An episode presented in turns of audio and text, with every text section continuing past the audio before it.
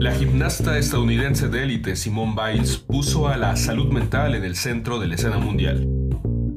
Al anunciar su retiro por esta cuestión en plena jornada olímpica, todos nos quedamos con la cara de Watt.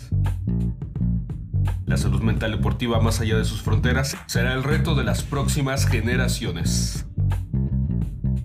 A propósito del nuevo libro de Alessandro Barico, reseñamos esta publicación imprescindible para concebir a la pandemia como una criatura mítica. Las voces habituales de Linda Vera de Paraguay y Fernando Beltrán Nieves de México son las voces que participan en este nuevo episodio del complot internacional.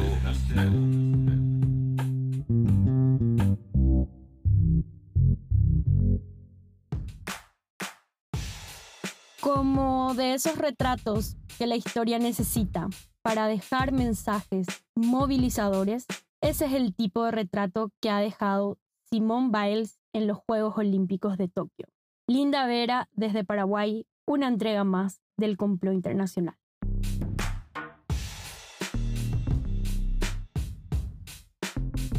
Su historia ha sido difundida a lo largo y ancho del periodismo deportivo. Desde la gimnasia artística y la competencia de élite, las varias veces ganadora del oro en su disciplina, ha atravesado un problema de ansiedad que ha generado que su participación en la final de Tokio se haya puesto en duda y anunciando en las semanas de la competencia su retiro para pedir ayuda. Ella ha puesto de forma decidida la relevancia de la salud mental como un problema que debemos abordar sin prejuicios. Hemos entendido principalmente durante la pandemia que los problemas de salud mental pueden generar el mismo impacto en la vida productiva que una lesión física. Si tengo las piernas rotas, no puedo ir a trabajar. Si atravieso una crisis de ansiedad, tampoco puedo hacerlo. Estas dos perspectivas, antes claramente distintas, hoy ya no lo son. Y el deporte de élite lo ha demostrado. Nada más y nada menos que en las Olimpiadas de Tokio, donde los mejores del mundo llegan a disputar medallas y a desafiar los límites del cuerpo desde todas las disciplinas del deporte.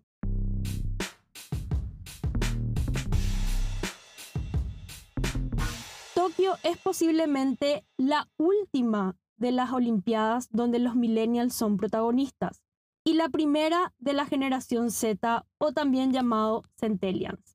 ¿Y quién mejor que ellos para poner en el podio del debate la relevancia de la salud mental? Como nunca antes ninguna generación lo ha hecho.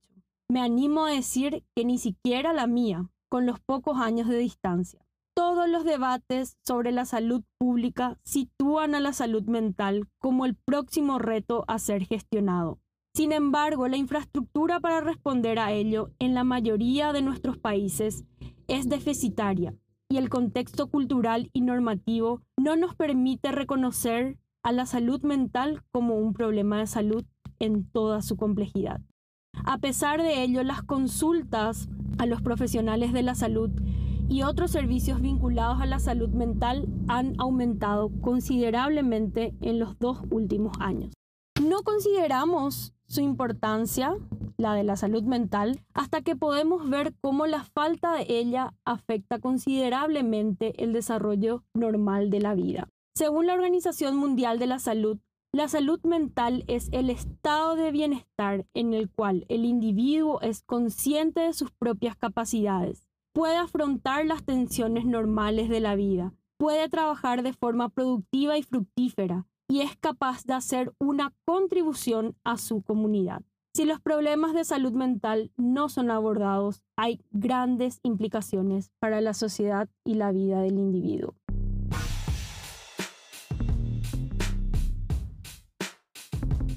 Y ahora me gustaría reflexionar con nuestros oyentes.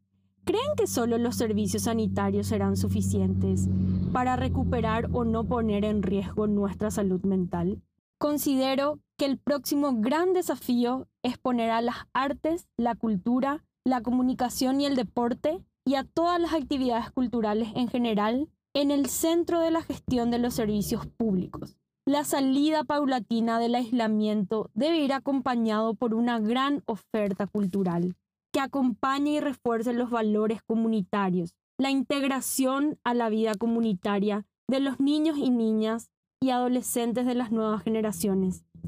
Pienso que en parte otras generaciones han sido resilientes a guerras y a crisis sociales gracias a ese contexto de comunidad que han podido construir después de eventos colectivos traumáticos, como lo es y lo sigue siendo la pandemia de la COVID-19.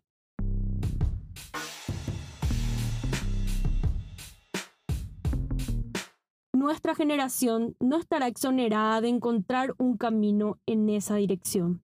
Quizás hoy las múltiples plataformas de la información y la comunicación nos ayude a transmitir esos mensajes, valores y cercanías que de algún modo contribuyan a construir una sociedad post pandemia donde la salud mental, el equilibrio entre el cuerpo y la mente se vea reflejado en nuevos valores y conductas que nos permitamos dar el gran salto. Por de pronto, el oro es para la salud mental. Hasta la próxima entrega.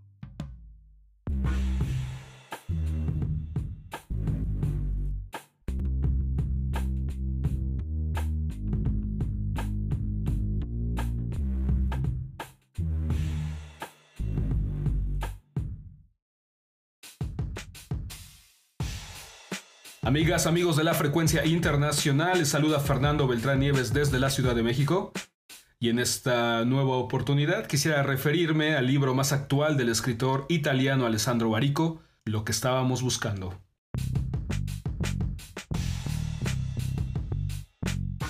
Aún no termina el diagnóstico de la tercera ola en el globo y como ya ocurre en Europa, están preparándose para la cuarta. En esta vorágine de clasificaciones y reclasificaciones, me parece oportuno reseñar ahora lo que estábamos buscando, el libro más reciente del escritor italiano Alessandro Barico. Me interesa, como todo en lo que firma Barico, su inspección poética analítica de este fenómeno, un fenómeno que lo cambió todo para siempre, pero que ha hecho más ricos a los ricos y más pobres a los que menos tienen.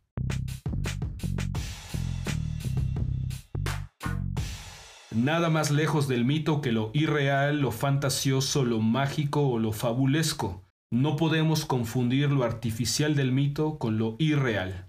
El mito, asegura Barico, es la criatura más real que existe. La pandemia con mayúscula no solo es una enfermedad, un nuevo virus o una emergencia sanitaria, es también una criatura mítica. Estas criaturas, los mitos, son productos labrados por las comunidades, son de este modo artificiales, para decir algo urgente y vital.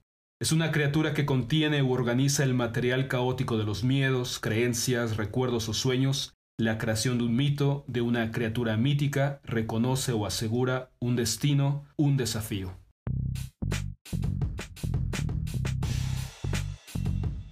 Su punto de arranque ahora es claro, las motivaciones, sin embargo, son todavía misteriosas. ¿Por qué aquí ahora siguen rodeadas de misterio?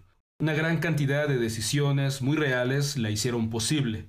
Luego la invocaron y después la generaron definitivamente, ensamblándose a partir de un número infinito de pequeños y grandes comportamientos prácticos. Porque donde no hay creación mítica, los humanos se detienen como paralizados por un hechizo. Ahora, desde noviembre de 2019 o desde marzo de 2020, nuestras generaciones tenemos algo serio que transmitir, los hilos de un mito que descifrar. Hubo una primera temporada salvaje de mitos, digamos, monstruosos.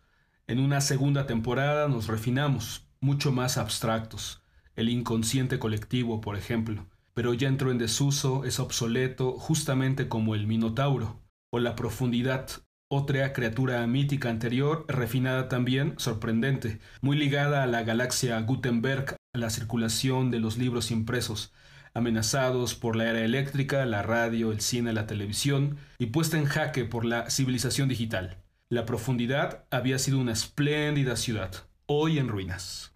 Sin embargo, después de un periodo anémico de mitos, creamos el nuevo, la pandemia con mayúscula. Esta criatura mítica e impulsada desde puntos neurálgicos distintos corrientes subterráneas, silenciosas o a ras de suelo también, se fraguó en condiciones previas, 50 años atrás quizá, donde el terreno de juego es la velocidad nunca antes conocida. ya contábamos en realidad y en el trasfondo con la palabra viral, para referirnos a ese gran todo, a varios todo, de lo que se estaba creando, hacerse viral, hacer correr por ahí información, dinero, números, noticias, relatos, música, ecos. Puede parecer extraño decirlo, asegura Barico, pero evidentemente es lo que estábamos buscando.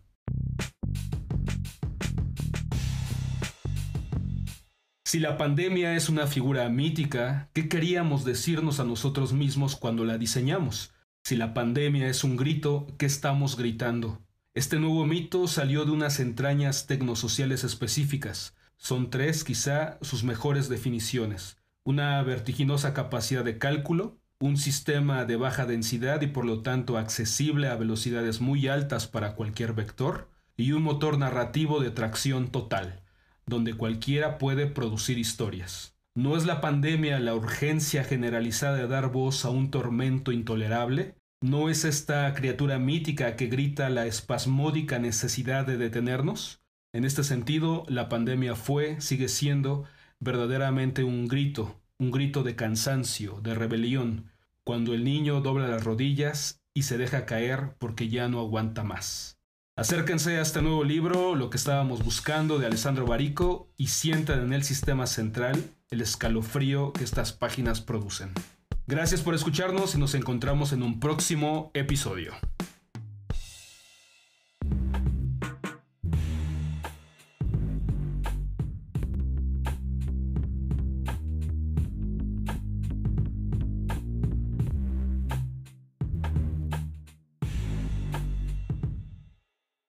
Llegado así al término de este episodio. Ahora puedes contactarnos en Instagram siguiendo al Complot Internacional. No olvides suscribirte a nuestra frecuencia sonora en Apple Podcasts o en Spotify o en iBox o donde sea que escuches podcast.